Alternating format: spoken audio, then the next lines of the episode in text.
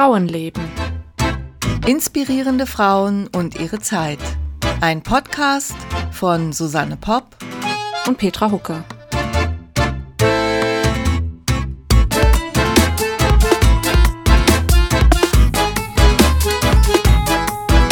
Hallo Susanne.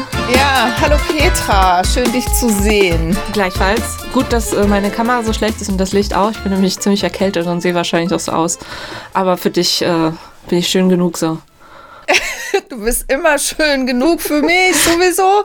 Ganz abgesehen davon, äh, du kannst mich auch nicht anstecken. Ne? Nee, das ist das Gute daran. Wenn ich mir von dir ein Virus einfange, dann höchstens über eine E-Mail oder so. Da würde ich mich dann aber schon beschweren. Würdest du dann nicht mehr, weil ging ja nicht mehr.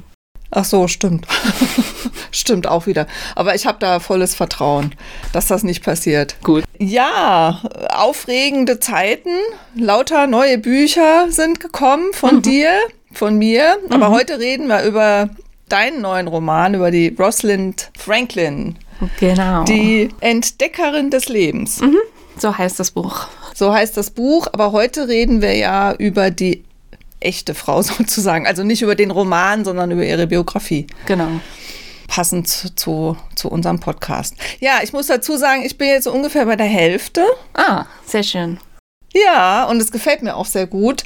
Ich mag das ja, wie du die, ich mag das ja sowieso, wie du schreibst und die so die Charaktere zeichnest. Und ich finde, dass die Rosalind, äh, also gerade diese Figur, ist jetzt nicht in der Ich-Person geschrieben, sondern in der dritten Person, aber dass so ihre Stimme, so ihre Art, dass das einfach unheimlich gut äh, rüberkommt, wie sie da versucht, sich in diesen Wissenschaftsbetrieb äh, durchzukämpfen und auch mit viel Humor, aber auch immer wieder so diese Frustration, die dann da auch so durchblitzt. Mhm. Aber auch dieses Eingebundensein, ne, doch in den großen, ja, Bekanntenkreis und die Familie und so, die ja dann auch eine große Rolle spielt. Wie, wie schwierig ist das denn, über eine Wissenschaftlerin zu schreiben, die da, äh, ich meine, ein, ein Labor ist jetzt nicht unbedingt der Ort, den man, den man so vor Augen hat, wenn man an einen Roman denkt. Ich stelle mir das gar nicht so einfach vor. Ich weiß halt, dass es gut gelungen ist, aber wie, wie macht man sowas? Wie geht man an sowas ran? Also ich glaube, wenn es wirklich nur das Labor gewesen wäre, ähm, ich muss erst mal überlegen, was ich eigentlich dazu sagen will. oder was ich dazu sagen kann. Also ähm, ich glaube, dass bei mir eigentlich zumindest Innenräume sowieso nicht so eine große Rolle spielen. Also ich denke jetzt gerade an meinen anderen Roman von Gehen und Bleiben, da spielt natürlich die Natur ja. als Raum schon eine große Rolle, aber jetzt so ja gut, hier ist es Paris und London oder wird ja immer so ein bisschen der Kontrast auch aufgemacht, weil ja, dann, sie ist jetzt in London. Ne? Dann würden wahrscheinlich, da spielen wahrscheinlich die Städte dann so ja, als, als ja. Gefühl dahinter eine größere Rolle, weil in, ich will jetzt gar nicht so viel erzählen, weil ihr sollt ja, na gut, ich erzähle nachher gleich im Podcast auch viel, aber Paris hat ja halt so viel besser gefallen als London und dann kann ich, kann ich so dieses Gefühl der Figur mitgeben. Aber jetzt so, das Labor an sich spielt da nicht so eine große Rolle wie die Leute da drin. Ja, das stimmt, aber, aber schon äh, immer wieder auch, ja, weil das ist halt nun mal ihre Arbeit, ne? Und äh, also was mir unheimlich gut gefällt, ist, dass wie, wie die Chemie ähm, eingebaut ist oder auch die Physik, also dieses mit, äh, das darf ich verraten, oder? Dass den Kapiteln immer sowas vorne, vorne dran gestellt ist, wo also so praktisch ihr äh, Lebensthema so durch schimmert, sozusagen. Ja. Also ich habe vor jedes Kapitel so eine kleine ähm, Erklärung von verschiedenen chemischen und biologischen und phys physikalischen genau. Begriffen gestellt. Also was ist ein Kristall, was ist eigentlich DNA, um die es ja geht und sowas damit, wenn das dann in den Kapiteln auftaucht, dass man schon so ein bisschen weiß, was das ist, auch wenn man seinen Bio- oder Physikunterricht vielleicht schon wieder vergessen hat. Genau, das gefällt mir gut. Das lese ich auch jedes Mal und frische dann so meine Kenntnisse da wieder auf. Ganz abgesehen davon, dass man es auch gut gebrauchen kann, dann später, wenn man dann den Text liest, gibt es auch einfach so ein bisschen so einen Ton vor, finde ich. Ne? Also mhm. so diese, diese Ernsthaftigkeit von ihr auch als Wissenschaftlerin. Ihr hätte das bestimmt gut gefallen, wenn man das am Anfang so erklärt. Ja, das glaube ich auch. Auf jeden Fall. Ja. Ja, leider können wir sie nicht mehr fragen. Nee. Aber wir können ein bisschen was über sie erzählen. Ja, genau. Das äh, machen wir dann heute mal. Ich habe übrigens so als äh, kleines Schmankerl die ersten beiden Kapitel eingelesen, etwas gekürzt. Und ähm, die veröffentlichen wir jetzt als äh, Zusatzfolge wenn das alles so funktioniert, dann solltet ihr die jetzt auch in eurem Player haben. Genau, also quasi eine gelesene, eine vorgelesene Leseprobe. Genau.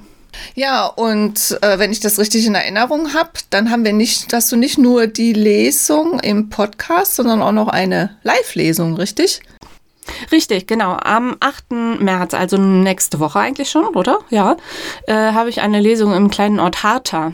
Das ist in Sachsen etwa eine Stunde von Leipzig entfernt, wo ich in der Stadtbibliothek lesen werde. Sowohl aus der Rosalind Franklin als auch aus der Architektin von New York vermutlich. Sehr schön zum Internationalen Frauentag. Ähm, äh, wir sagen am besten das Jahr auch noch dazu, ne? weil die Folgen werden ja bestimmt auch in zwei, drei Jahren immer noch gehört. Also 8. März 2023. Ja, vielen Dank. Alle kommen. Schön. Sind noch Karten da? Zunächst muss ich ja eine Sache loswerden. Ja. Ich finde ja Rosalind ist doch ein schöner Name, Find oder? Ich auch. Mhm irgendwie total unterschätzt, nie mehr gehört. Ich kenne keine Rosalinde, du? Nee. Das ist ein Eben. sehr, sehr altmodischer Name. Ja, und er klingt, ja gut, sie ist ja Engländerin gewesen, ne? Ja. Also das, ich weiß nicht viel, aber das habe ich jetzt mitgekriegt. Aber ich könnte jetzt auch nicht sagen, also Rosalind, das, es könnte auch Deutsch sein, Rosalinde. Ja, ja. naja, gut. Sie hat sich übrigens praktisch ohne das A ausgesprochen, also Rosalind. Eine ah, sehr Rosalind. kurze, okay. kurze Form. Was sie auch, also das fand sie wohl am besten, so hat sie sich selbst genannt. Und äh, Spitzname war Ros, statt irgendwie Rosie oder so. Also ja, knapp ah, direkt. Okay. Ihr Zweitname war Elsie, also Rosalind Elsie oder Elsie Franklin. Mhm. Geboren am 25.07.1920 in London. Mhm, also wäre jetzt 102 Jahre alt. So alt ist sie leider nicht geworden, ganz im Gegenteil. Ja, die ist ja jung gestorben, ne? Wie, wie, wie alt ist sie geworden? Äh, ich glaube 38. Ja, das ist sehr jung, ja. Aber ich fange mal vorne an. Ja, fang doch mal vorne an. Also die Familie Franklin, die Sippe Franklin, stammt eigentlich aus Breslau und hieß damals Frenkel und ist aber schon Mitte des 18. Jahrhunderts dann so nach London ausgewandert oder gewandert. Ähm, die Franklins in London waren wohl situiert, nicht super reich, aber durchaus wohlhabend, wobei eigentlich doch, also doch, eigentlich doch schon reich. Also der Großvater. also sie waren reich. Sie waren schon reich. Der Großvater hatte so einen richtigen Landsitz äh, in der Nähe von London und sie hatten auch ein großes Haus und auch Dienstmädchen. Also sie waren schon sehr gut situiert. Es war eine große, eine verzweigte Familie, die nannten sich The Cousinhood. Ich weiß gar mhm. nicht mal, wie man das übersetzen kann. Wahrscheinlich einfach nur die Verwandtschaft oder so. Mhm. Und ähm, man heiratete auch viel innerhalb dieser Familie. Mhm. Also so Cousins, Cousinen oder? Ja, oder wie? entfernte Cousins und Cousinen auf jeden Fall. Und so zu viktorianischen Zeiten noch kann man sich das vorstellen, dass sie irgendwie so tanzen gingen und picknicken gingen. Sie wurden auch am Hof vorgestellt und es wurden ihre Porträts gemalt und so. Also es war eine recht glückliche Sippe. Einflussreich, kosmopolitisch. Sie hatten ein großes gesellschaftliches Bewusstsein, waren sehr philanthropisch veranlagt, was bei wohl situierten Juden eigentlich oft der Fall ist. Also, dass sie so das Gefühl haben, sie müssen das Privileg des Reichtums zurückzahlen und denen helfen, mhm. die es wirklich nötig haben. Ähm, ja, also man kann sagen, sie waren assimilierte Juden, auch wenn sie sich selbst wahrscheinlich nicht so bezeichnen würden. Also, weil weil sie sich eben gar nicht als Juden sahen, sondern genauso als Engländer wie Christen. Und teilweise war das ja dann auch so, dass Juden sich Mühe gaben, englischer zu sein als die Engländer sozusagen. Eben weil mhm. das Jüdischsein immer schwierig war und dieser typische Antisemitismus natürlich auch in England da war. Also sie waren, die Juden waren halt immer die Fremden, die anderen, die Nicht-Englischen. Und mhm. da mussten sie eben durchnavigieren. Und Rosalind selbst, also sie hat sich sagen wir mal, nicht über ihr Jüdischsein definiert. Es war natürlich schon Teil ihrer, ihrer Herkunft und ihres Seins, aber ähm, sie war vor allen Dingen Engländerin, was ihr aber auch nicht immer leicht gefallen ist, weil sie also sie war im Ausland, vor allen Dingen in Frankreich, war sie immer ein ganz anderer Mensch. Da war sie viel weniger kompliziert und viel entspannter. Und sie wollte dann, als sie eine Weile in Frankreich gelebt hat, dann eigentlich auch gar nicht nach England zurück, weil ihr das immer so klein schien und ärmlich und dreckig und so. Hat sie das selber so mhm, gesagt, ja. dass sie da irgendwie im Ausland entspannter? Ja, also sie meinte mal irgendwann, sie wäre in, in Frankreich schon allein deswegen interessanter gewesen, weil sie als englische Wissenschaftlerin dort eine viel seltenere Spezies wäre. Ah, okay. So ungefähr. ja, dass sie so zwei so zwei Rosalynds in sich trägt, da kommen wir dann später auch noch dazu. Also das gehört alles irgendwie zusammen und ich habe es bis jetzt nicht so verstanden, wie, warum sie so war und so, aber das erzähle ich äh, später alles noch genauer. Ähm, ich wollte noch sagen, dass die Familie Franklin ähm, eine Bank besaß, schon der Großvater oder der Urgroßvater hat diese Bank gegründet als Familienbetrieb, Kaiser und Co., wo dann auch alle männlichen ähm, Familienmitglieder arbeiteten fast alle, die die überhaupt nicht wollten und mit Zahlen nicht konnten, für die gab es einen Verlag. Zum Beispiel auch Rosalinds Bruder Colin, der dann im Verlag gearbeitet hat. Ah, ich wollte schon fragen, wie viel, ob und, und wie viele Geschwister sie hatte. Sie hatte vier Geschwister, älterer Bruder David, dann kam Rosalind, dann Colin, Roland und Jennifer. Und alle haben einen Beruf ähm, erlernt, auch die Schwester. Ja. Das war, war ganz normal in der Familie. Ähm, sie ist, ich glaube, seit sie elf war, war Rosalind auch an der St. Paul's Girls School. Und das war auch eine Schule, die wirklich konkret darauf vorbereitet hat, dass die Mädchen einen Beruf ergreifen.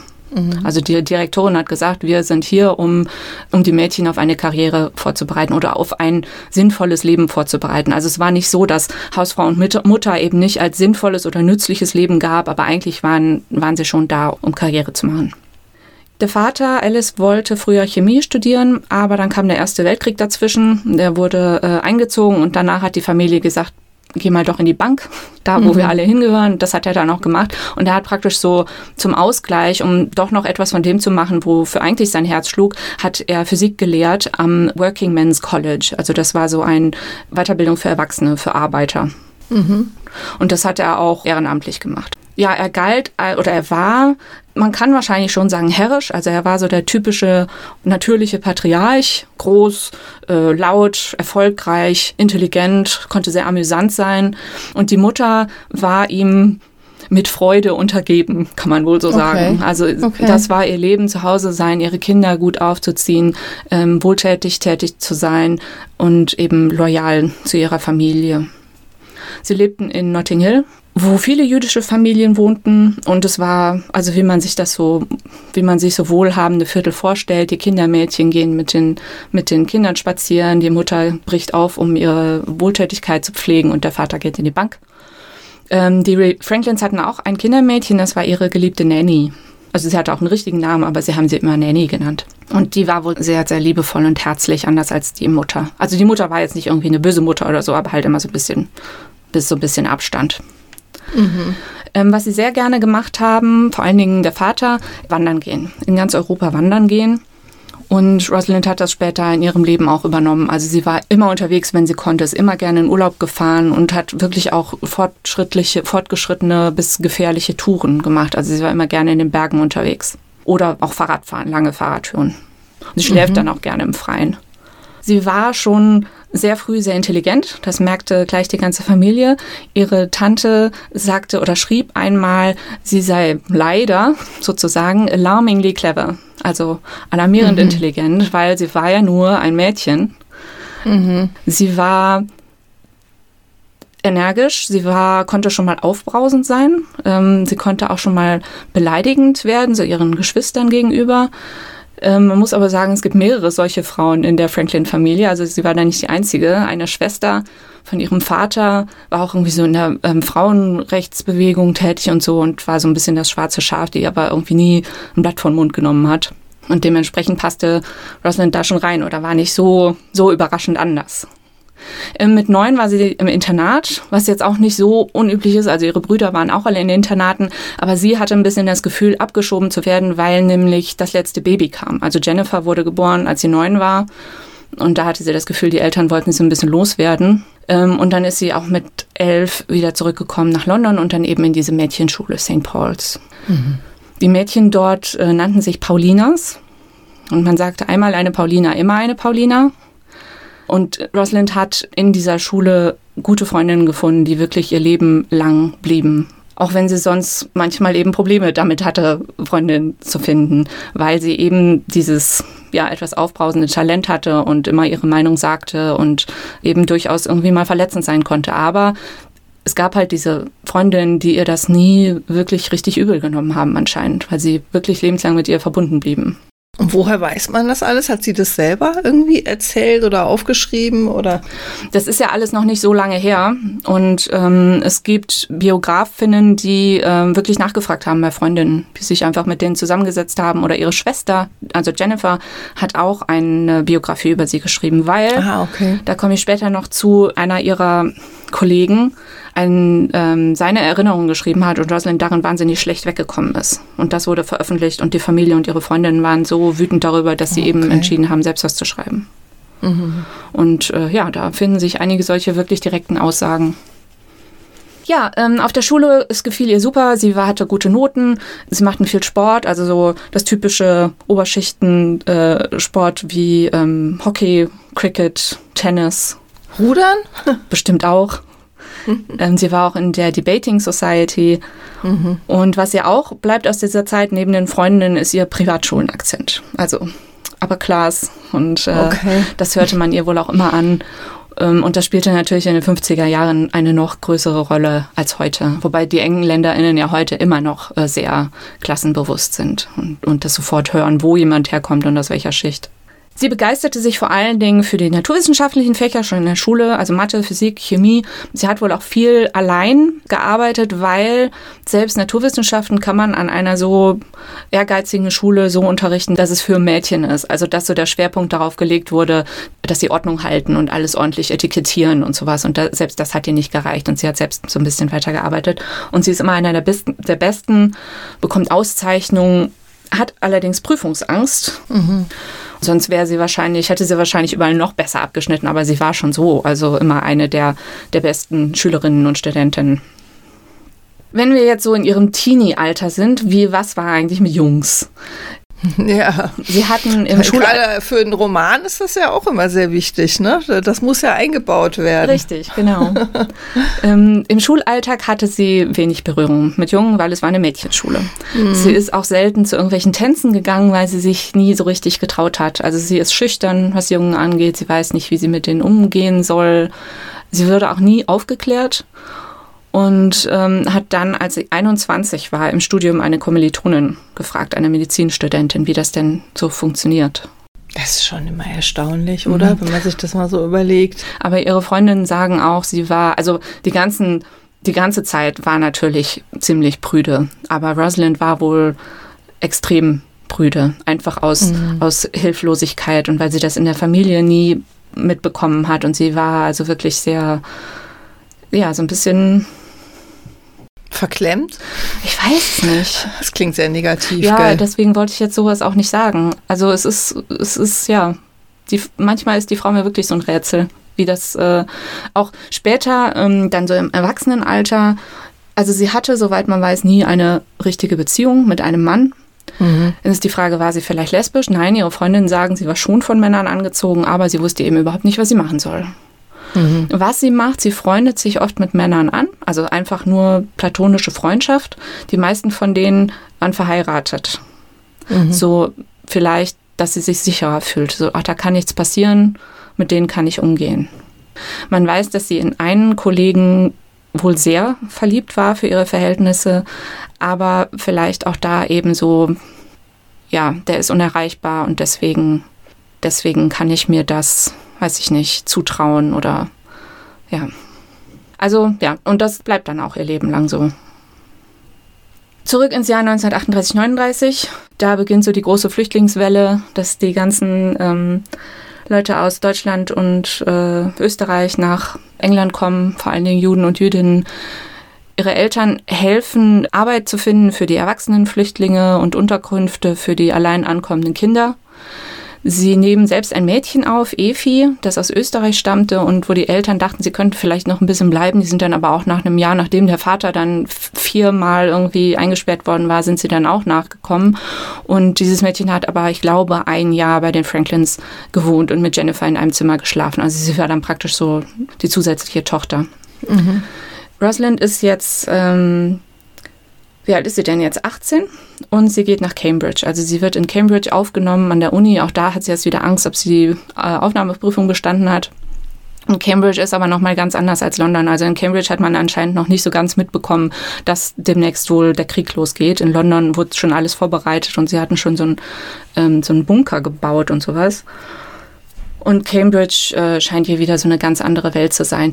Ähm, Frauen durften in Cambridge studieren. Es gab Universitäten wie zum Beispiel Princeton oder Harvard oder so. Da durften Frauen nicht mal auf den Campus oder sie durften das Gebäude der Physiker nicht betreten oder so. In Cambridge gab es zwei Colleges, die nur Frauen aufnahmen. Girton College und Newnham College. Und sie hat in Newnham College studiert. Diese Colleges also es gibt eine Universität und darunter sind halt so diese verschiedenen Colleges, die so ähnlich sind wie in Deutschland die Fakultäten vermutlich, mm, aber mm. Ähm, die haben viel mehr Freiraum. Also die können viel mehr selbst entscheiden, was sie machen wollen. Mhm, mhm. Aber für Sie war immer klar, dass es Naturwissenschaften sind. Ja, genau. Das war ihre, Ihr Interesse und Ihre Leidenschaft. Genau, schon von Anfang an. Und deswegen lernt sie da jetzt auch Chemie, Physik, Mathe, Mineralogie und Wissenschaftsdeutsch. Mhm. Und sie kommt in Cambridge zum ersten Mal mit der Röntgenkristallographie in Kontakt. Jetzt geht das los mit diesem ganzen fachlichen Zeug, was ich versuche sehr grundlegend zu erklären, weil ich nämlich mehr auch nicht verstehe. Und ich versuche das auch sehr kurz zu halten. Also Röntgenkristallographie bedeutet, dass man mit Hilfe von Röntgenstrahlen ähm, Fotografien herstellt. Und aus diesen Fotografien kann man dann mathematisch Dinge berechnen. Oder etwas länger, vielleicht versuche ich es doch mal. Also, es gibt ja Kristalle, also sowas wie Schneekristalle oder mhm. äh, Salzkristalle oder so. Mhm. Und in Kristallen sind die Atome ordentlich angeordnet. Also es ist ein ordentliches ja. Muster. Ja. Wenn man jetzt Röntgenstrahlen dadurch schickt, prallen diese Röntgenstrahlen an den Atomen ab und werden in verschiedene Richtungen zerstreut. Und diese Strahlen, die also wieder rausgeschickt werden, die kann man auf Fotoplatten bzw. Fotopapier festhalten. Und das ergibt also ein Muster. Und daraus lässt sich dann, das heißt, man hat das zweidimensional und daraus lässt sich dann mathematisch berechnen, wie diese Atome dreidimensional angeordnet sein müssen. Die DNA, um die es ja später gehen wird, ist in Proteinen eingeschlossen und Proteine sind Kristalle. Mhm. Und das ist eben das, womit sie sich dann später beschäftigt. Ähm, jetzt 1939, 1940 kommt so langsam auch in Cambridge an, dass es Krieg geben wird. Äh, 1939 ist die Familie Franklin übrigens noch nach äh, Norwegen gefahren in Urlaub. Und sie waren gerade da, als dann der nicht-Angriffspakt zwischen Deutschland und der Sowjetunion unterzeichnet wurde. Und dann haben sie noch die vorletzte Fähre zurück nach England bekommen. Der Vater will, dass Rosalind etwas, dass sie arbeiten geht, ähm, etwas für den Krieg tut, sozusagen. Also als Krankenschwester oder in der Apotheke oder sowas. Aber sie entscheidet sich zurück nach Cambridge zu gehen und weiter zu studieren. Und sie engagiert sich da aber so bei, bei der Brandwache und als Luftschutzwärtin und sowas. Sie war nicht pazifistisch. Sie war eher links politisch eingeordnet, äh, einzuordnen, aber nicht irgendwie extrem.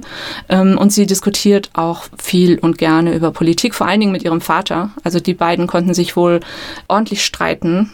Sie kann gut für ihre Meinung einstehen und tut das auch immer, aber hat sich aber doch eben dafür entschieden, auch wenn der Vater eigentlich erst was anderes wollte, ihr Studium in Cambridge ähm, fertig zu machen.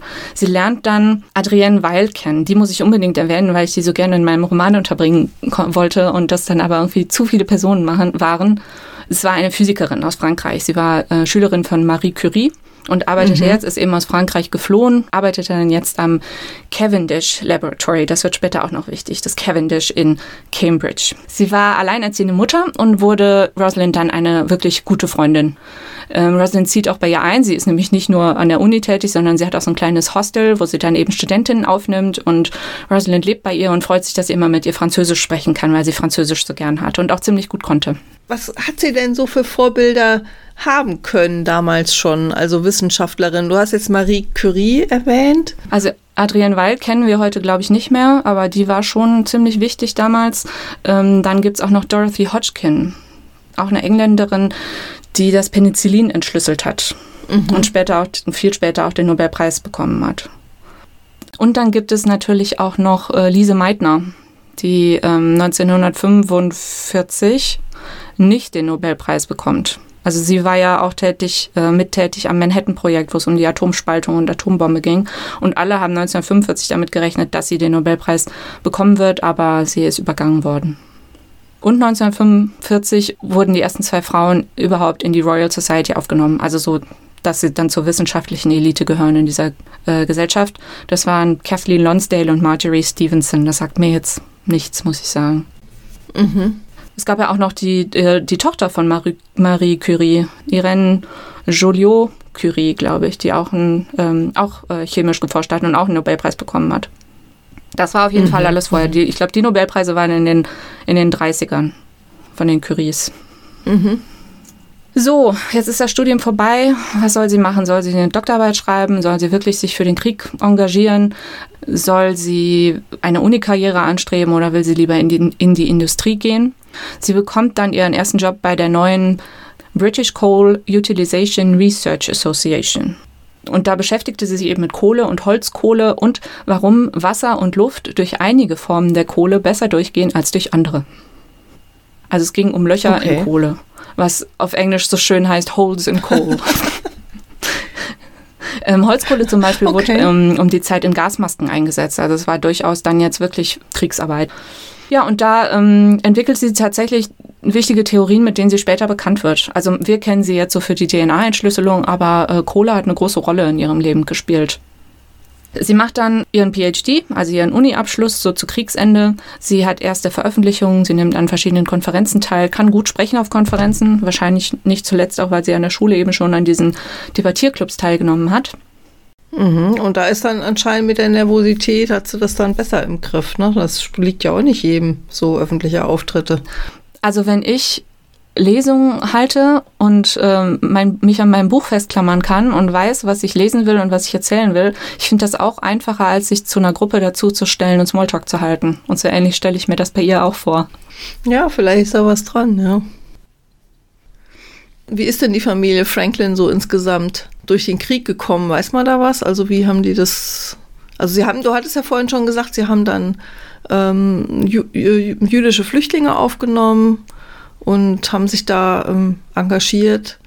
Aber sie hatten persönlich jetzt keine äh, Verluste zu beklagen, sozusagen. Verluste nicht, nein. Also die Brüder waren alle in der Armee, das auf jeden Fall. Mhm. Ähm, nee, aber sie haben es wohl ganz gut so überstanden. Also irgendwie, ach, ich erinnere mich, irgendwann wurde mal das Haus äh, zerbombt und sie mussten umziehen in was Kleineres und so, aber jetzt nicht so, mm. ja. sie sind glimpflich davon gekommen. Okay, und sie hat also die ganze Zeit weiter studiert, hat dann, ja Moment, du, hattest, hat sie jetzt PhD dann?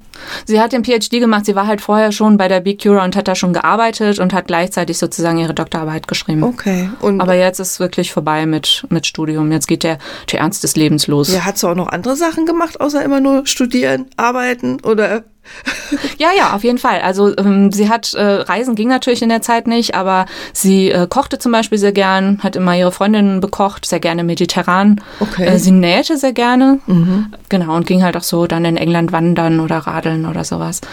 Sie mag auch Kinder ganz gerne. Sie kann gut mit Kindern. Sie ist auch Patentante von einer ähm, Nichte. Mhm. Und ähm, da erinnerte sich auch eine Verwandte oder Freundin, dass sie immer die richtigen Geschenke und Spiele für Kinder hatte. Und meinte, das liegt vielleicht so daran, dass sie einfach so das Auge fürs Detail hatte, was sie auch für, die, für ihre wissenschaftliche Arbeit brauchte, dass sie das da irgendwie auch eingesetzt hat oder so. Es gibt von ihr keine Aussagen, ob sie glaubt, dass Kinder und Karriere zusammengehen. Mhm. Mhm. Sie hat sich auch nie feministisch geäußert, also gesagt, ich mache das, weil ich arbeiten will und der Meinung bin, dass Frauen arbeiten sollen und keine Kinder bekommen oder so. So hat sie überhaupt nie sich äh, irgendwie zu, zu ausgedrückt. Und ich glaube auch nicht, dass sie, ja, dass sie sich so, klingt jetzt blöd, aber als Frau gesehen hat. Sie war halt Teil dieses Wissenschaftsbetriebs und sie wollte genauso behandelt werden wie Männer. Ihr war es nicht wichtig, dass sie eine Frau war, sozusagen. Okay, wo sind wir denn jetzt? Februar 47. Sie bekommt eine Stelle in Paris. Sie wollte gerne ins Ausland und äh, ihre Freundin Adrienne Weil ähm, hatte einen Freund in Paris, Marcel Mathieu, ein großer Kommunist, der auch gleichzeitig Leiter des, jetzt wird's französisch, Laboratoire Central des Services Chimiques de l'État mhm. war. Kurz genannt Labo. Ist vielleicht ein bisschen einfacher. Also es war eine Regierungseinrichtung, die Franzosen lieben ja so Abkürzungen irgendwie, ne? Das, das sind sie ganz groß. Aber Labo ist auch, ich wehre mich da nicht dagegen. Nee, Labo ist schön. Der Leiter ihrer Gruppe dort war Jacques Mering. Und Mering, das ist derjenige, den ich vorhin schon kurz erwähnt hatte, für den sie so lange geschwärmt hat. Mhm. er war wohl so ein, so ein, Frauenheld, also er war verheiratet, aber man wusste nicht so richtig, wo die Frau eigentlich war. Und er hatte auch immer irgendwelche Affären. Später hat er wohl mal gesagt, dass er als der der Vorgesetzte sowieso, aber auch als der Ältere und der Erfahrene hätte nicht so undeutliche Signale senden sollen. Also er hat wohl irgendwie so ein bisschen mit ihr geflirtet, aber dann auch wieder überhaupt nicht. Und äh, sie haben natürlich eng zusammengearbeitet haben sich wirklich gut verstanden, konnten gut miteinander arbeiten und es war wohl alles ein bisschen, keiner wusste, was da eigentlich los ist und ist Rosalind jetzt wirklich in ihn verliebt oder, also es war alles ein bisschen, na. Ähm, trotzdem hat sie das ähm, nicht davon abgehalten, Paris zu genießen. Also sie fand das so toll da. Sie war ja sowieso immer schon so frankophil und jetzt in Paris und sie wohnt am linken Seine-Ufer in der Nähe von Saint-Germain-des-Prés und sie hat eine winzige kleine spartanische Wohnung, also richtig so ein, so ein Bohème-Leben praktisch. Man darf um die Zeit auch noch nicht viel Geld oder Waren aus England ausführen. Das heißt, sie hat zwar, die Familie hat zwar Geld, aber Rosalind hat davon in Paris nicht viel. Sie hat äh, Kunst und Kultur genossen, war im Kino und im Museum. Sie hatte viel Besuch aus Großbritannien und ihre Besucherinnen sehen dann auch, dass sie sich irgendwie verändert hat. Also sie ist viel gelöster mhm. und besser gekleidet und einfach viel glücklicher mhm. in Paris. Mhm. mhm. Sie fährt immer Rad statt Metro, weil sie Klaustrophobie hatte. Mhm. Und so lebt sie da ihr Leben im Labo die gehen immer so mittags äh, ins Bistro zum Essen, kommen dann zurück ins Labor. Da wird dann der Kaffee in Abdampfschalen gebraut. Mhm. Ähm, und sie führten politische Diskussionen, also so richtig, äh, wie man sich das vorstellt, so die französische linke Elite, die dann irgendwie, und wie Descartes sagte oder sowas in der Art. Und äh, sie kann gut mithalten mit ihrem Französisch. Also keiner macht ihr irgendwie Komplimente für ihr Französisch, was sie aber ganz toll findet, weil das ja eben bedeutet, dass es überhaupt nicht mehr auffällt, mhm. dass sie mhm. keine Französin ist.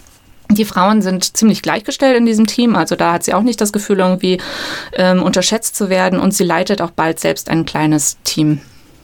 Sie hat auch da an dieser äh, Röntgenkristall Sie hat sich auch da mit dieser Röntgenkristallographie äh, beschäftigt, wozu ich auch jetzt sage, vielleicht, dass das ja, also Röntgenstrahlen wissen wir ja, sind ja radioaktiv. Ja. Da wurde damals noch nicht so drauf geachtet. Also das war auch da noch nicht so bekannt, dass das gesundheitsschädlich ist. Es war bekannt, aber sie haben sich sie haben es trotzdem gemacht. Mhm. Also wenn sie irgendwie diese DNA auf so ein, so ein Dings stecken mussten, um das fotografieren zu können, da musste der Röntgenstrahl die ganze Zeit an sein, weil man sonst nicht wusste, wohin man den fokussieren kann und so. Okay. Ja. Hört sich gefährlich sie haben, an. Sie hatten alle, ja, sie hatten auch alle so diese, ähm, diese Messgeräte, heißt das Dosimeter, glaube ich, ne? Also ja, genau, Do Dosimeter, die die äh, Radioaktivität messen, ne? Genau, mhm. genau. Aber ja, dann war das halt überschritten, dann musste man mal zwei Tage Pause machen und dann ging es danach weiter. Oh, haben sich da wenig Gedanken gemacht, offensichtlich. Mhm. Also ihr gefällt es ja super, sie will aber doch irgendwann zurück nach England, beziehungsweise denkt, dass sie muss weil ähm, sie Angst hat, dass sie sonst so den Anschluss verliert an die wissenschaftliche Gemeinde in England. Mhm. Und sie denkt auch, sie will zurück zur Familie und Paris sollte eigentlich immer nur ein Schritt auf der Karriereleiter sein. Ja, komisch eigentlich, wo sie sich doch da so wohl gefühlt hat. Hätte man jetzt doch denken können, dass sie bleibt ja. in Paris. Wäre vielleicht auch besser für sie gewesen. Mhm. Sie bewirbt sich am Birkbeck College, das wird später auch noch wichtig, ähm, wird aber abgelehnt, weil sie äh, noch nicht genug Veröffentlichungen hat. Mhm. Im gleichen Jahr bewirbt sich da auch ein gewisser Francis Crick, auf den wir später auch noch zu sprechen kommen. Ja, aber Rosalind ähm, gibt sich jetzt Mühe, mehr zur Veröffentlichung, mehr zu veröffentlichen, auch in so wichtigen Zeitschriften wie Nature, das kennen wir heute, glaube ich, immer noch. Und dann gibt es auch Acta Crystallographica, also mehr so eine Nischenzeitschrift. Und dann bekommt sie tatsächlich ein Stipendium für drei Jahre im King's College in London. Mhm. King's College ist Teil des, ähm, der Universität von London. Und sie soll dort arbeiten unter Professor John Randall was sie dann auch annimmt. Und im Februar 1951 geht sie zurück nach London. Jetzt ist er 31. Ja. London ist für sie, wie gesagt, grau und hässlich. Also in Paris war die Nachkriegszeit schon viel mehr überstanden als in London. In London gibt es noch wahnsinnig viele Ruinen, die Leute haben keine Wohnungen, ziemlich viel ist noch rationiert, unter anderem auch der Tee. Und sie findet halt, die Leute sind trübe, das Wetter ist trübe, das Gesundheitssystem ist unheimlich schlecht, die Konservativen geben den Ton an. Ähm, sie findet aber immerhin eine gute Wohnung und fragt sich da erstmal, darf sie da jetzt einziehen? Das sind vier Zimmer in South Kensington, also gut gelegen. Ähm, sie würde die über Beziehungen kriegen und denkt sich eben, kann sie das jetzt machen? Alleine in so einer großen Wohnung, wenn noch so viele andere Leute eigentlich eine Wohnung suchen. Ähm, sie macht's aber. Also das ist jetzt so der Kontrast zu, zu der Pariser Wohnung, Gut, sie hätte ja UntermieterInnen aufnehmen können. Mm, sie hat dann oft ihre Freund, ihren Freundinnen die Wohnung mm, okay. ausgeliehen, sozusagen. Wenn mhm. sie dann mal weg war oder so, dann haben da auch immer andere Leute geschlafen. Die Familie hatte ja wahrscheinlich auch nach wie vor Geld, oder? Haben die das ja. irgendwie verloren? Ja. Nee, m -m. das war alles stabil. Sie hat äh, schon aus Paris die, dem Professor Randall geschrieben, was sie so für eine Ausrüstung braucht für ihre Kristallographie, dass der schon so Maschinen bauen ließ und so. Das ist immer irgendwie, also die Maschinen werden wirklich nach Spezifikationen gebaut. Dieser Randall, der war auch ein bisschen schwierig. Also ähm, Ihr neuer hatte, Chef ist das. Der neue Chef im King's College, genau.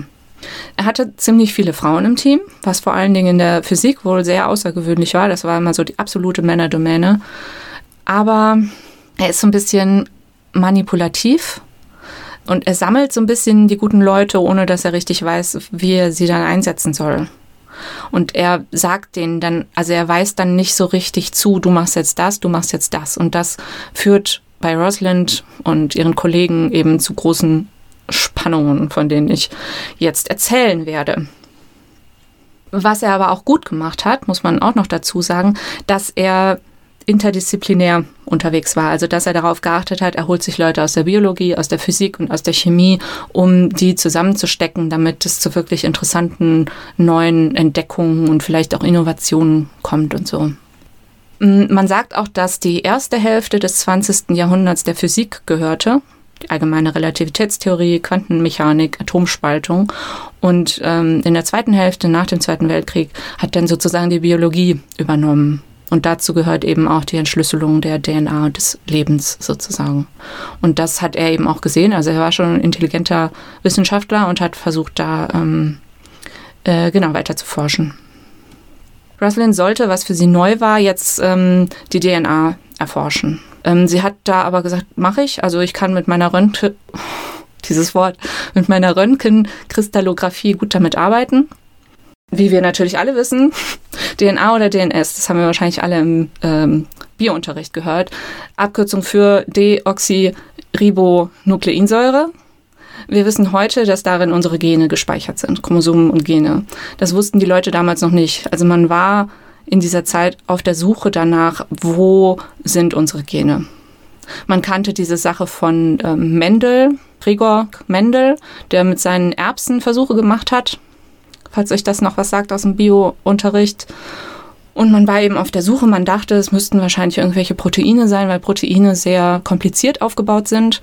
DNA hatte man auch schon überlegt, aber DNA ist sehr simpel aufgebaut und deswegen dachte man, da könnte sowas Kompliziertes wie Gene nicht drin sein. Mhm. Vielleicht stelle ich erstmal ähm, Ihre Kollegen vor. Das sind jetzt viele Namen, das weiß ich, aber ähm, die werden schon alle wichtig. Gut, teilweise möchte ich sie auch so gerne nennen, weil ich sie halt in der, Bio in der Romanbiografie irgendwie umarbeiten musste oder sowas. Deswegen möchte ich sie jetzt hier mal erwähnen. Ähm, da ist zuerst Alexander Stokes.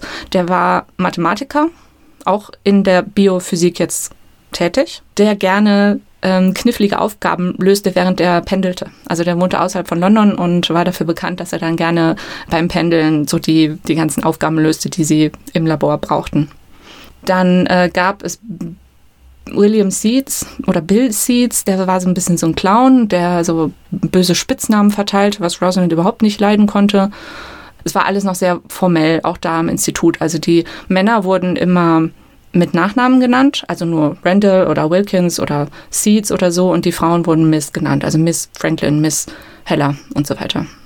Dann war da Raymond Gosling, der war Doktorand und beschäftigte sich auch mit Röntgenkristallographie und wurde Roslins Assistent. Also die beiden haben sehr eng zusammengearbeitet. Und dann war da noch Morris Wilkins. Wilkins war Randalls Vertretung sozusagen, der schon seit Jahren mit DNA arbeitete. Und als er dann hört, Rosalind Franklin kommt, die sich ähm, mit Röntgen, Christ, oh, ich weiß nicht, ob ich dieses Wort noch sagen muss, damit auskennt, freute er sich drauf und es wurde eine neue Kamera bestellt und es könnte der Beginn einer wunderbaren Freundschaft sein. Ist es aber leider nicht. Vorhin hast du gesagt, der hätte, der Chef hätte so viele Frauen irgendwie im Team gehabt, aber das waren jetzt alles Männer. Ja, ähm, die sind jetzt nicht so wichtig, muss ich leider sagen, okay. für unsere Geschichte hier. Mhm. Aber es gab tatsächlich verschiedene. Das waren ja auch ich weiß nicht, wie viele Leute da arbeiten, aber da gab es dann halt verschiedene Forschungsteams. Also eins hat sich mit der DNA beschäftigt, eins weiß ich noch mit Kollagen. Also die haben nicht alle an der gleichen Sache gearbeitet. Mhm. Ja, deswegen sind die ja leider nicht so wichtig. Wilkins ist Rosalind eigentlich gar nicht so unähnlich. Ähm, er hat auch in Cambridge studiert, ist politisch eher links, kommt aus einem akademisch-künstlerischen Haushalt, allerdings Middle Class, also was Rosalind dann schon wieder ganz, sie war manchmal so ein bisschen arrogant wirklich und hat sich dann tatsächlich bei einem ähm, Freund beschwert, äh, Wilkins sei so Middle Class. Mhm. Er hat äh, den Krieg in Kalifornien verbracht und war da auch so an den Rändern des Manhattan-Projekts äh, tätig und hat sich auch danach erst so Richtung Biologie orientiert. Zuerst kommen die beiden also ganz gut kollegial miteinander zurecht. Auch wenn er nicht so richtig weiß, was sie eigentlich schon für ein Renommee außerhalb der Biophysik hat. Also wie sie sich da mit der ganzen Kohlesache beschäftigt hat und wie gut sie da eigentlich angesehen ist. Und für sie ist es ja auch irgendwie ein Rückschritt, also dass sie sich jetzt mit so Material be befassen muss, wo sie sich eigentlich noch gar nicht auskennt. Und sie merkt bei ihm aber auch, dass er, der eigentlich, also er ist älter als sie, er ist erfahrener als sie, sie ist ihm unterstellt und er kennt aber ganz simple chemische Techniken nicht, was sie dann wiederum irritiert. Und dann kommt noch dazu, dass Randall ihr, der Boss, ihr vorher versprochen hatte, dass sie und Raymond Gosling sich allein um die DNA kümmern würden. Aber jetzt macht Wilkins eben auch mit. Und er redet ihr zu langsam, er ist ihr zu langsam. Mhm. Er mag keinen Augenkontakt, er mag keine Diskussionen, er dreht sich dann immer so weg. Und sie ist halt diejenige, die schon mit ihrem Vater und dann in Paris mit Mering immer diese hitzigen Diskussionen geführt hat. Und sie kann damit nicht umgehen, dass der das einfach nicht kann und nicht will. Mhm. Und dann kommt wohl noch dazu, dass er damals gerade frisch geschieden war und äh, einfach in einem schlechten äh, Lebensabschnitt. Und später erzählen dann auch Leute, die ihn kannten, dass er später einfach viel, viel entspannter war mit neuer Frau und Kindern und so weiter. Also es war einfach, es kam irgendwie alles so zusammen, dass die beiden sich nicht verstehen konnten. Ja, ich weiß, dass ich das jetzt so lange erzähle und äh, du denkst dir vielleicht, warum ist das so wichtig, wie die sich verstanden oder nicht verstanden haben, aber es ist eben extrem wichtig, weil diese ganze, diese ganze wissenschaftliche Forschung dadurch, ich will nicht sagen kaputt gegangen ist, aber sich verlangsamt hat oder dadurch beeinflusst wurde, dass die beiden sich nicht verstanden haben. Mhm. Das war tatsächlich so. Ihr DNA-Material, mit dem sie arbeiten, haben sie aus der Schweiz. Man gewinnt dieses Material aus dem Thymus von Kälbern oder Schweinen. Mhm also aus Innereien. Das heißt, die WissenschaftlerInnen müssen in die Metzgerei gehen oder ins Schlachthaus und sich ähm, da so totes Tier besorgen. Oder es gab auch Leute, die mit Dorschrogen gearbeitet haben oder mit Wal, irgendwas aus dem Wal. Und das sind so ganz kleine Mengen. Wilkins hat mal gesagt, es sieht aus wie Rotz. Mhm. Okay. Heute lässt sich sowas, diese, diese ganzen Fotos und so weiter, kann man in Sekunden am Computer machen. Und damals war das eine wahnsinnige Arbeit und lange Vorbereitungszeiten, lange Belichtungszeiten, die bis zu 100 Stunden dauern konnten. Jetzt nenne ich leider noch ein paar Namen. Es gab das äh, Caltech in Kalifornien, also die Universität da. Da war wichtig, Linus Pauling. Dann gab es, ich, die kommen alle nachher, ich hoffe, ihr steigt da noch durch. Dann gab es, wie gesagt, das Cavendish in Cambridge. Da gibt es vor allen Dingen, das sind die wichtigsten Namen, James Watson und Francis Crick. Die müsst ihr euch merken. Und dann gibt es noch das Birkbeck College, wo Rosalind ja nicht angenommen wurde. Da hieß der Leiter der Abteilung Bernal. Also diese Namen kommen gleich alle Also das wieder. waren alles Leute, die zur selben Zeit ähm, diese gleiche Forschung betrieben haben. Ja? Die gleiche oder zumindest ähnliche. Also die sind sich immer wieder über den Weg gelaufen und das auch tatsächlich, weil sie sich immer alle auf Konferenzen treffen. Konferenzen waren total beliebt, weil man damals halt auch nicht so einfach reisen konnte und da hat man sich dann immer getroffen und ausgetauscht und dann auch sich Neapel angeguckt oder Stockholm angeguckt und so. Und zu dieser Zeit, also vorher war das alles so eine glückliche gemeinschaftliche wissenschaftliche Arbeit. Und jetzt ging es so langsam los, dass die Leute merken, es ist eine Art Wettrennen. Wer wird diese DNA zuerst entschlüsseln? Mhm, mh. So dachte auch James Watson. Der war noch relativ jung, ich glaube 23 oder so, hat aber schon seinen Doktortitel und ähm, wendet sich jetzt der Biophysik zu, weil er hört, dass man da Ruhm sammeln kann. Also das ist die Zukunft und da könnte was Interessantes werden. Und ähm, er hängt sich dann bei einer so einer Konferenz an Wilkins dran, weil er gehört hat, der beschäftigt sich damit. Und so werden die beiden miteinander bekannt.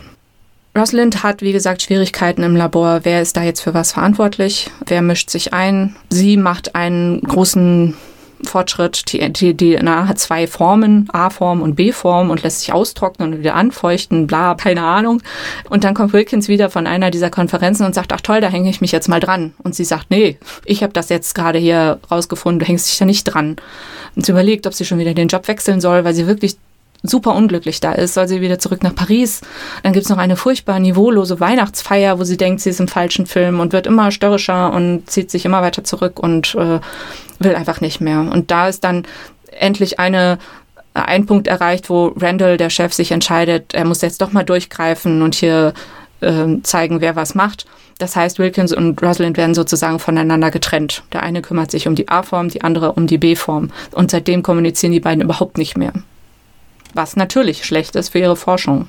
Rosalind findet das aber gut, auch weil sie das bessere Material bekommt. Sie hat ihren Raymond Gosling bei sich. Und Wilkins findet es nicht so gut, weil er sich isoliert fühlt und spricht deswegen noch mehr mit Watson, den er ja schon kennengelernt hat, und Crick. Crick arbeitet auch am Cavendish in Cambridge, so wie Watson. Die verstehen sich gut, haben viele Gemeinsamkeiten. Auch Crick und Watson lernen sich eben in Cambridge kennen und sind sofort, verstehen sich sofort. Die sind beide laut, sie reden beide viel, sie denken beide schnell und äh, sind so ein bisschen das Gegenteil eigentlich, eigentlich zu Rosalind und Wilkins, die immer so ein bisschen, naja, so ein bisschen melancholisch sind oder mhm. so. Und die beiden sind immer so voll drauf. Sie arbeiten am Cavendish eigentlich nicht an der DNA, weil das ja am King's College gemacht wird in London und die von den gleichen, vom gleichen Institut finanziert werden. Und da, das Institut will dann natürlich auch nicht zweimal die gleiche Forschung bezahlen. Und Craig und Watson haben auch beide eigentlich nicht so das Interesse daran, so mit diesem, so dieses Experimentieren und dann auch noch mit diesem Zeug, was äh, Wilkins als Rotz bezeichnet hat. Sie denken lieber, theoretisieren lieber und bauen dann gerne Modelle. Das findet Rosalind absurd. Sie sagt, solange man nicht weiß, wie was aussieht, solange man rät, muss man auch keine Modelle bauen. Das klingt irgendwie auch ein bisschen logisch, oder? Ja, aber ich meine, vielleicht kann man ja auch dann andersrum. Man kann beides machen, unter ja, Umständen. Genau. Ja. ja. Vom Modell her ableiten, was man eigentlich ähm, sehen oder was man sucht. Und man muss leider sagen, dass Crick und Watson damit auch Erfolg hatten. Mhm. Uh, jetzt habe ich verraten. Was heißt, was heißt leider? Du bist schon auch ein bisschen parteiisch, oder? Ja, natürlich bin ich parteiisch. Wäre ich, wär ich wahrscheinlich auch. Es geht ja nun mal um Rosalind und nicht um die Männer. Genau, um unsere Heldin. Um unsere Heldin. Man weiß. Aber sie war ja, für, für mich hört sich schon ein bisschen so an, als ob Jetzt sag nicht, dass sie eine schwierige Frau war. Äh, äh, sie ist ganz schön schwer hatte, sich da irgendwie durchzusetzen, ja, oder so, so Alliierte zu finden, vielleicht, ne? Vielleicht war Netzwerken nicht so, obwohl ich meine, wenn, wenn man sich das dann anhört, wie gut sie in Paris zurechtgekommen sind, ist und so, und wie viele Freundinnen sie hatte und Freunde und so, ja. hört sich wieder ja. sehr positiv an. Jetzt im Moment würde ich sagen, okay, vielleicht war Netzwerken nicht so ihre Stärke, ne? Aber woran es Das ist genau das, was ich meine. Oder sie ist gemobbt worden, ja, so ganz klassisch nicht so, nicht so richtig. Also ja, doch, doch, da komme ich gleich noch zu, das könnte man schon auch als Mobbing bezeichnen. Du hast schon recht, aber ich glaube, das war nicht ihr großes Problem. Mhm. Und ich weiß eben nicht, was ihr Problem war. Also ich, wie gesagt, ich weiß es bis jetzt nicht so richtig. Was man auch nicht weiß, ach, eine tolle Überleitung, warum das King's College in dieser Zeit so wenig veröffentlicht hat. Also sie hatten schon immer kleine Zwischenergebnisse, die wirklich interessant gewesen wären. Sowas wie, vermutlich hat die DNA eine Helixform. Vermutlich besteht diese Helix aus drei Strängen und Stokes hat diese theoretischen Berechnungen gehabt und so. Man hätte das alles veröffentlichen können. Sie haben es aber nicht gemacht und man weiß bis heute nicht warum. Und dann hatte ich ja schon erwähnt, dass Watson dieses Buch geschrieben hat. Das kann man auch heute noch lesen, die Doppelhelix von James Watson. Und in diesem Buch beschreibt er, also es geht, es ist, sind seine Erinnerungen und er beschreibt, wie sie zu dieser, zu dieser großen Erkenntnis der Doppelhelix gekommen sind und ähm, beschreibt auch diese ganzen Leute, mit denen er zu tun hat und unter anderem eben auch Rosalind. Und an einer Stelle beschreibt er, wie er sie auf einer Konferenz im November 51 zum ersten Mal gesehen hat Und zwar schreibt er sowas wie, wenn sie sich besser angezogen oder frisiert hätte, wäre sie vielleicht gar nicht so hässlich gewesen. Oh Gott. Aber so ist das eben mit diesen Blaustrümpfen, die vielleicht so von ihren Müttern dahin erzogen wurden. Später mehr zu dem Buch. Was sie auf der Konferenz sagt, hört er nicht so richtig, versteht er vielleicht nicht so richtig. Aber trotzdem findet er den Gedanken irgendwie interessant. Ah, Helix, okay, geht zurück nach Cambridge ins Cavendish zu Crick und sagt, komm, wir bauen ein Modell. Mhm. Sie bauen ein Modell und also das ist so aus, ähm, das könnt ihr euch im Internet anschauen, Watson Crick DNA-Modell. Das sind so kleine Plastikkügelchen, die so verbunden sind durch so Metallstäbe oder sowas. Und sie bauen dieses Modell und laden die Leute aus dem King's College ein, sich das doch mal anzuschauen. Was die auch machen und Rosalind sieht aber sofort, dass das Ding nicht stimmen kann. Mhm. Ähm, es braucht zehnmal mehr Wasser, ähm, die Phosphate müssen auf der Außenseite liegen, sowas irgendwie. Der Chef von Crick und Watson Bragg befiehlt ihnen sofort wieder damit aufzuhören. Also es wäre jetzt moralisch nicht richtig gewesen, das zu machen und ähm, ihr kümmert euch bitte weiter um das Tabakmosaik-Virus. Rosalind freut sich wahrscheinlich einerseits, ähm, dass die beiden so falsch lagen, weil sie das ja selbst erforschen will. Aber vielleicht wird ihr doch so ein bisschen mulmig, dass sie merkt, ah, die anderen sind schon ziemlich weit. Und man hört auch immer aus Amerika von Linus Pauling, dass der auch daran arbeitet und immer weiterkommt. Also es war schon auch ein krasser Wettbewerb, ne? Ja, genau. Also das ist da wirklich so plötzlich losgegangen, wer ist am schnellsten. Sie will jetzt wirklich weg aus dem King's College und fragt Bernal, ob sie ans Birkbeck College wechseln kann. Kriegt aber keine klare Antwort von ihm, das heißt, sie muss erstmal bleiben. Sie finden dann noch irgendwelche anderen Berechnungsmethoden. Wenn ihr mal lachen wollt, wenn ihr genauso wenig von Mathematik versteht wie ich und mal lachen wollt, lest euch die Definition zur Patterson-Methode auf Wikipedia durch. Es gibt einen Kollegen von ihr, den ich noch nicht erwähnt habe, weil er später kommt, der heißt Aaron Klug, der später sich die Notizen von Rosalind angeschaut hat, weil die wirklich eng befreundet waren. Und er sagt, man sieht, dass sie um diese Zeit, wir sind jetzt so im Sommer 52, ähm, sie eigentlich alle Puzzleteile beieinander hat, aber nicht so richtig weiß, wie sie sie zusammensetzen soll um zur Lösung zu kommen, wie ist die DNA aufgebaut. Und zu dieser Zeit entstand auch das berühmte Foto 51, was man sich auch im Internet anschauen kann. Das ist eben so eine ähm, Fotografie, die mit Röntgenkristallographie hergestellt wurde. Und dieses Bild, wenn man sich damit auskennt, daraus kann man erkennen, dass die DNA als Helix aufgebaut sein muss. Mhm. Aber auch jetzt, da sie dieses Foto hat, macht sie nichts, weil sie meint, ja, das ist der Beweis für die eine Form, für die A-Form, aber was ist mit der B-Form? Das heißt, sie zögert weiter, aber sie ist halt ihr ganzes Leben so gewesen und auch so erzogen worden. Wir brauchen Fakten, wir brauchen Details, das war schon auf der Schule so und deswegen wollte sie eben nicht damit schon rausgehen. Sie war auch nicht so, dass sie dann irgendwie mal ihrer Intuition gefolgt wäre oder so. Sie wollte immer Daten und Fakten. Jetzt sagt Benal doch endlich, dass er sie gerne am Birkbeck College hätte. Ähm, das übrigens ähnlich wie dieses Working Men's College, für das Rosalynds Vater ja arbeitet, ein Abendcollege ist, also auch für arbeitende Männer, die sich weiterbilden wollen. Sie selbst hat nie richtig gelehrt, also sie hatte nie irgendwie so eine Dozentenstelle, sie war halt immer Forschende hat aber, also auf den, auf den Konferenzen hat sie ja Vorträge gehalten oder auch unregelmäßig für Studenten in, in London. Es ist aber auch schwierig für sie, dass sie eben externe Forschende ist, weil das bedeutet, es ist schwieriger finanziert zu werden. Sie hat einen geringeren Status als die an der Uni Angestellten und die Finanzierung ist unsicher. Aber sie wollte eben auch nicht. Sie wollte weder an die Uni noch in die Industrie. Also sie wollte wirklich immer rein wissenschaftlich forschen und tätig sein. Ja, äh, Randall vom King's College hält sie nicht auf, sagt Tschüss, ist vielleicht auch gar nicht so schlecht, weil ähm, dann dieses ganze, die ganze schlechte Stimmung weg ist. Wilkins war wahrscheinlich erst recht froh, weil er seine DNA wieder hatte und auch Rosalind los war. Sie kann ihr Stipendium mitnehmen. Sie kann ihren Assistenten Raymond Gosling leider nicht mitnehmen, der eigentlich noch mitten in seiner Dissertation steckt. Randall schreibt ihr einen Brief. Äh, sie kümmern sich jetzt gefälligst nicht weiter um die DNA, dass sie wissen, dass das vorbei ist. Das ist ja wohl klar. Und äh, Gosling lassen wir auch hier. Also es war dann auch nicht so ein so ein freundlicher Abschied. Mhm. Vorher kommt allerdings noch äh, ein Komitee von dem äh, Geldgeber. Also das King's College wurde finanziert vom Medical Research Committee und von denen kommen Leute ans King's College, um sich die Arbeit anzuschauen, die sie finanzieren. Und dafür schreiben die Leute, also Wilkins, Rosalind, Gosling, alle ihre aktuellen Ergebnisse auf so als Bericht, um den einzureichen. Diese Berichte sind nicht als geheim gekennzeichnet, aber es ist irgendwie klar, dass sie jetzt nicht für, für die Öffentlichkeit oder für andere Leute ähm, gedacht sind. Genau zur gleichen Zeit erfahren Crick und Watson in Cambridge, dass Linus Pauling am Caltech in den USA sagt, er hat die DNA-Struktur geknackt. Also er sagt, ha, jetzt war ich es, kann euch erklären, wie. Er hat einen äh, Artikel dazu veröffentlicht. Craig und Watson bekommen diesen Artikel in die Hände und sehen, dass er genau den gleichen Fehler gemacht hat wie sie mit ihrem Modell. Also hier mit zu viel, zu wenig Wasser. Und dieser Linus Pauling ist ein wahnsinnig renommierter Wissenschaftler. Und jeder hat sich gefragt, wie kann das sein, dass er so einen großen Fehler gemacht hat? Er hat später gesagt, apropos Wettrennen, er war zu sehr in Eile. Er wollte als der große Entdecker gelten und hat das deswegen irgendwie nicht richtig überprüft. Ja, und dass es so ein Fehler war, darauf hatte die Rosalind Franklin hingewiesen oder ähm, nee, das, äh, das haben die sofort gesehen, als sie das in dem Artikel gelesen haben. Ja, aber ich meine, sie haben ja den Fehler zuerst gemacht. Und, äh, ja. und da hatte doch die Rosalind Franklin darauf hingewiesen. Und sie haben dann auch gesagt, okay, nee, sie hat recht.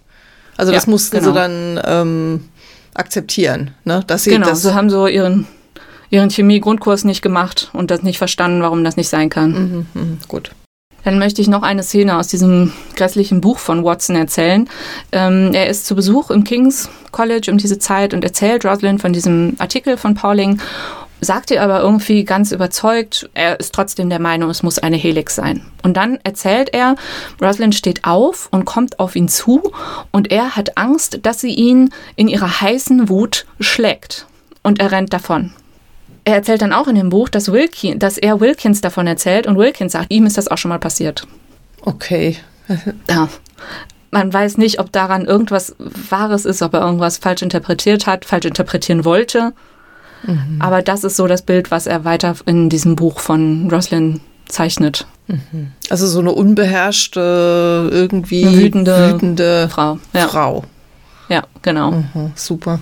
In der Biografie, die ich gelesen habe, schreibt die Autorin auch, das Verhältnis, das Watson zu Frauen hatte, war eh total unreif. Also er war sowieso noch jung und er hatte so dieses, Frauen sind entweder Freiwild, Jagdwild oder aber Göttinnen. Also dieses typische Prostituierte oder Heilige. Jetzt kommt noch dieses Foto dazu, wie gesagt, das ich schon erwähnt habe, Foto 51. Raymond Gosling hat Wilkins das Foto gezeigt, weil sie arbeiten ja irgendwie zusammen und Gosling muss ja jetzt seine Dissertation fertig schreiben. Er bleibt ja am King's College und deswegen zeigt er Wilkins dieses Foto. Wilkins wiederum nimmt dieses Foto und zeigt das Foto Watson. Das Foto ist eigentlich nicht so die super Offenbarung, weil es viele ähnliche Fotos von denen schon gab, weil es ist ja Foto Nummer 51, aber das ist besonders klar. Und für Watson, der diese 50 Fotos vielleicht vorher nicht so genau oder vielleicht nicht mal wahrgenommen hat. Für ihn ist es der große Aha-Moment, als er dieses Foto sieht. Die DNA muss eine Helix sein. Er rennt zurück nach Cambridge und sein Chef erlaubt ihm, nochmal ein Modell zu bauen, weil der Chef selbst so geschockt ist über Paulings Veröffentlichung. So weit sind die jetzt schon im Caltech, das heißt, wir müssen uns auch sputen. Also dürfen sie nochmal ein Modell bauen. Gleichzeitig kriegen sie über einen Kollegen den Bericht von Rosalind in die Hände, den Rosalind für dieses Komitee geschrieben hat. Das heißt, sie haben alle ihre Informationen von Rosalind und bauen ein Modell zusammen. Und am 7.3.1953 ist das Modell fertig. Sie rennen in die Kneipe. Wir haben das Geheimnis des Lebens gelüftet. Wir sind die großen Helden. Mhm. Leider oder nicht leider, Sie haben tatsächlich recht. Also dieses Modell ist richtig. Die DNA ist eine Doppelhelix und die, da gab es ja diese vier Basen, sind so und so angeordnet und die Phosphate sind hier und das Wasser ist da und so weiter. Also es stimmte. Wilkins schreibt so praktisch am gleichen Tag so einen netten Brief an die beiden. Hey, Rosalind ist jetzt weg, ist jetzt im Birkbeck, jetzt können wir mal so richtig loslegen. Und die beiden haben ihn aber leider schon längst äh, überflügelt. Von Rosalinds Reaktion weiß man nicht so richtig. Also Wilkins hat ihr das wohl erzählt, was äh, Watson und Crick da gebaut haben. Er hat sich das auch angeschaut und ähm, man weiß nicht so richtig, wusste sie, dass die die Daten von ihr benutzt haben. Und wenn sie es wusste, war sie sauer anscheinend nicht. Ähm, sie haben dann alle zusammen in der Nature ähm, Artikel veröffentlicht. Also alle zusammen mit alle zusammen. Auch mit ähm, ihr? Wilkin, mhm. Also Watson und Crick haben zusammen, ich glaube, zwei Artikel geschrieben. Wilkins hat einen Artikel geschrieben und Rosalind hat einen Artikel geschrieben. Und ähm, die haben sich so ein bisschen abgestimmt und man sieht auf den Manuskripten ähm, an einer Stelle, dass Rosalind geschrieben hat, und so sieht man, dass unsere Ergebnisse mit denen von Wilkins, von Watson und Crick übereinstimmen. Mhm. Was natürlich der Fall ist, weil die haben ja die Daten von ihr. Also wenn, wenn man das so sieht, wusste sie es wirklich nicht, dass, äh, dass sie ihr das geklaut haben. Mhm. Ja, alles irgendwie ein bisschen unverständlich, alles irgendwie sehr tragisch. Und sie war wirklich froh, dass sie da weg war. Sie ist jetzt im Birkbeck, das nicht so gut finanziert ist. Es ist ein schlechtes Gebäude, durch die Decke tropft es ins Labor. Sie muss mit Regenschirm arbeiten. Sie muss fünf Etagen von diesem Röntgengerät rauf in ihr Büro laufen. Aber Bernal ist ein super Chef. Und ähm, sie findet tolle Kollegen, eben diesen Aaron Klug, der dann nachher ihre, ihre Notizbücher ausgewertet hat und so mit dem versteht sie sich sofort sehr gut und beschäftigt sich da jetzt eben mit dem schon genannten Tabakmosaikvirus, der RNA des Tabakmosaikvirus. Tabakmosaikvirus hat äh, schadet den Tabakpflanzen, aber es geht am Bergberg nicht darum, der Tabakindustrie zu helfen, sondern Viren zu verstehen. Das Tabakmosaikvirus hat sich sehr angeboten, um so die ganze Virenforschung loszutreten, weil es ein sehr einfaches und ein sehr stabiles Virus ist und dadurch ähm, konnte man das gut, gut erforschen.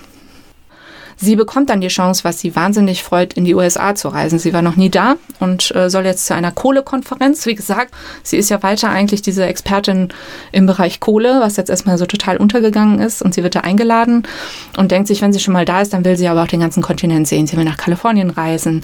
Ähm, sie darf aber immer noch nicht viel Geld ausführen aus England. Das heißt, sie muss sich praktisch durch Vorträge ihre Ausgaben finanzieren und macht das dann auch und äh, knüpft tolle Kontakte und alle loben sie für ihre Fachwissen wissen.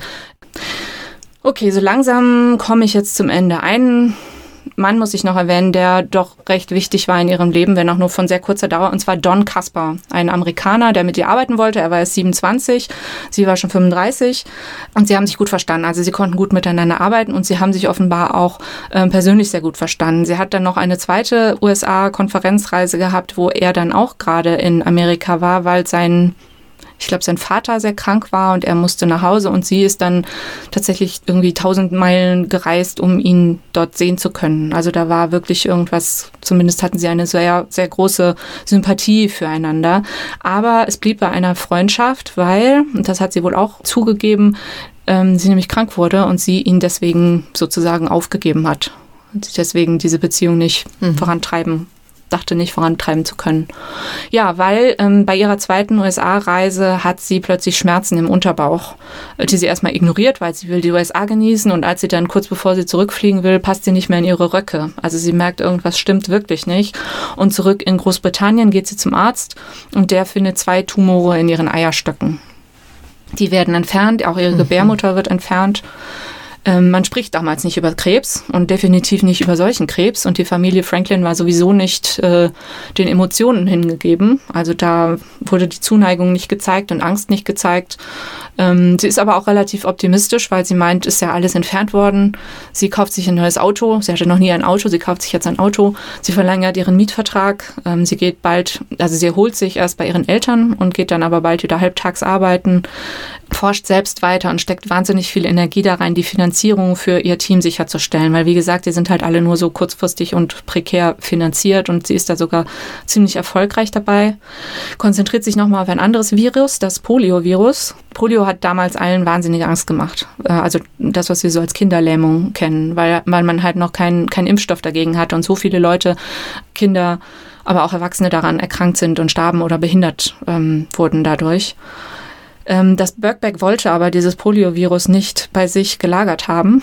Sie hat es dann erstmal mit nach Hause genommen in ihren Kühlschrank, hat gesagt, Vorsicht Mama, nicht anfassen und hat aber ein gutes Heim dafür in einem Tropeninstitut gefunden. Aber ich fand das auch so, es passte so zu dieser Röntgenstrahlung, so war alles nicht so schlimm. Aber dann ähm, Frühling 57 kommt sie nochmal ins Krankenhaus. Im November kommt sie nochmal ins Krankenhaus. Ihr geht es immer schlechter. Und schließlich weiß man, dass sie das nicht überleben wird. Und sie stirbt am 16.04.1958 mit 38 Jahren. Ja. Weiß man, ob das jetzt diese, äh, diese Erkrankung was mit damit zu tun hatte, dass sie sich so viel mit Strahlen befasst hat? Das ist die große Frage. Also, sie waren ja alle so. Die waren ja alle nicht vorsichtiger mit dieser Strahlung. Das mhm. heißt, eigentlich hätten die alle erkranken müssen. Es gab wohl auch in der Familie Franklin relativ viele Krebserkrankungen. Mhm. Also, es kann sein, aber es muss nicht sein. Mhm. Ich weiß, dass ich jetzt schon sehr viel geredet habe, aber ich will noch mal zu diesem Buch kommen, weil das so viel damit zu tun hat, wie sie wahrgenommen wurde. Also James Watson veröffentlicht dieses Buch in den 60ern. Ähm, die 60er sind natürlich nicht mehr die 50er, das heißt, die Frauen werden schon lauter und protestieren, wenn sie sowas äh, lesen äh, wie er sie so, so herabsetzt. Wie gesagt, auch ihre Familie und ihre Freundinnen ähm, sagen, es geht so nicht. Der Verleger von Watson sagt, Watson muss das Buch allen vorlegen, die darin vorkommen. Da, die müssen ihre Zustimmung geben, damit das so veröffentlicht werden darf. Alle protestieren, sogar Crick, so sein bester Kumpel und Kollege, sagt, nee, so will ich nicht dargestellt werden. Der Verleger zieht sich zurück und sagt, hm, das will ich lieber überhaupt nicht veröffentlichen. Er findet einen anderen Verlag. Und der sagt ihm, ja, du kannst das alles so stehen lassen, aber füg doch ein Nachwort an. Und im Nachwort schreibt Watson dann auch, dass Rosalind Franklin, ja, wir haben sie damals ein bisschen äh, falsch verstanden vielleicht und sie war eine tolle Wissenschaftlerin. Aber all diese Anekdoten stehen so drin, wie er sie geschrieben hatte. Also von wegen, wenn sie sich ein bisschen hübsch angezogen hätte und mhm. die wütende Frau, die da auf ihn zugestürmt kommt und so. Und ich meine, wer liest das Nachwort oder wem wird dieses Nachwort ein anderes Bild von ihr geben, als in diesem sehr unterhaltsamen Text. Also mhm. ich habe das Buch gelesen, es ist wirklich unterhaltsam geschrieben, aber es ist halt wirklich fies und nicht nur ihr gegenüber. Und Watson hat sich gewissermaßen, also er lebt noch, äh, ein alter Herr inzwischen, hat sich wohl sein ganzes Leben lang so ein bisschen verteidigt, als wusste er genau, dass er was falsch gemacht hat. Also das kommt auch aus der, der ähm, Biografie von Brenda Maddox, die das so schrieb, dass er sie in dem Buch, dass er Rosalind in dem Buch so schlecht dargestellt hat, weil er wusste, dass er ihr die Arbeit geklaut hat und dass er dann sie so grässlich darstellt. So eine grässliche Frau muss man einfach bestehlen, bei der ist das nicht schlimm, wenn man ihr die Daten klaut, so in etwa. Mhm.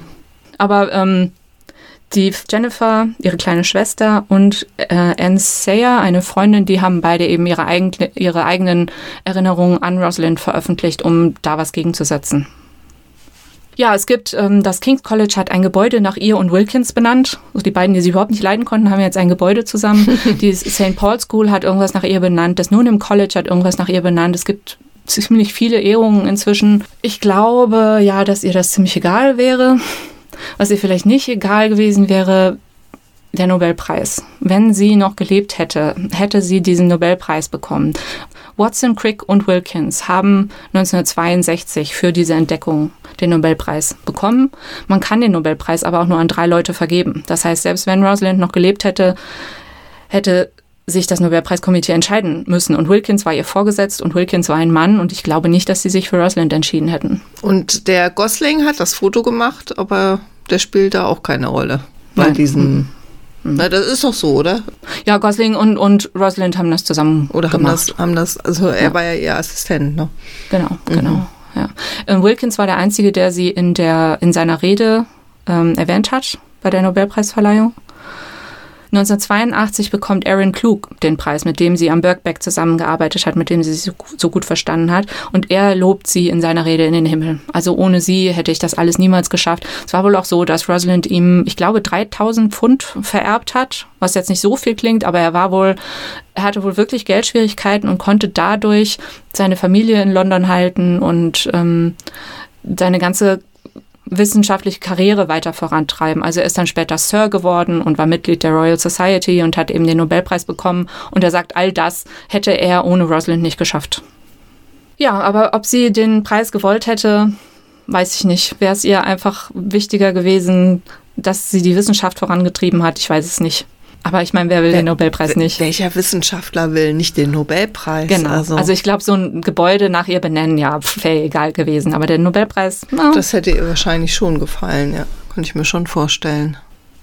Ja, also das ist diese Rosalind Franklin mit ihren H2-Gesichtern, klingt irgendwie so komisch, aber so diese, diese lebhafte, fröhliche, herzliche Frau in ihrem Privatleben und dann dieses wissenschaftliche Leben, was da am King's College so total aus dem Ruder gelaufen ist, weil sie sich mit Wilkins nicht verstanden hat. Und dann und gleichzeitig war sie aber Buch so erfolgreich, ja. was sie diskreditiert hat. Ja. Tragisch. Ja. Gut, also man muss einfach nur deinen Roman lesen und dann wird das alles richtig. Nein, ja, also natürlich sollt ihr alle meinen Roman lesen, aber ich habe schon auch viel erfunden, muss ich sagen, um das so ein bisschen also ich meine, wie spannend ist das? Der eine gibt dem anderen das Foto und der gibt dem das Foto weiter und den Bericht kriegen sie auch irgendwie so aus einer dritten Hand oder so. Das ist halt nicht besonders dramatisch. Das heißt, da musste ich etwas, etwas nachhelfen. Ja gut, ich meine, es klar, aber es ist dramatisch äh, von dem her, was geschehen ist, finde ich das schon. Ja, auf jeden Fall. Also, das Und ich hoffe, ich habe sie irgendwie so gut, so gut äh, getroffen in ihrer Zwiespältigkeit. Und ich habe natürlich versucht, irgendwie ganz nah an sie ranzukommen. Und ich hoffe, dass sie mir da nicht böse wäre. weil vielleicht hätte sie das auch gar nicht gewollt, weil sie ja so, so zurückhaltend war. Vielleicht hätte sie nicht gewollt, dass ich so tief in sie reinschaue. Tja, wir sind gespannt. Ja, Ich freue mich drauf. Ich habe es ja auch noch nicht gelesen. ja, Ja, vielen Dank, dass du uns den Einblick gegeben hast in das Leben von Rosalind Franklin. sehr gern. Und dann freue ich mich schon auf äh, deine nächste Folge. Ich mich auch. Gut. Es ist wie immer spannend. Also, Okay. bis dann. Bis dann. Tschüss.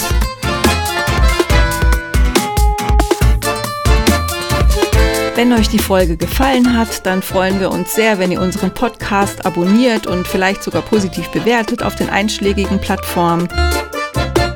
Ihr könnt auch gern auf unsere Homepage gehen, frauenleben-podcast.de und euch die Folgen dort anhören und auch weitere Hintergrundinfos zu den inspirierenden Frauen abrufen. Dort erfahrt ihr auch noch ein bisschen was dazu, wer wir sind und was wir so machen. Historische Romane schreiben nämlich zum Beispiel. Und unter susannepop.de und petra-hucke.de kommt ihr direkt zu uns oder ihr hinterlasst uns Feedback auf Instagram at frauenleben.podcast.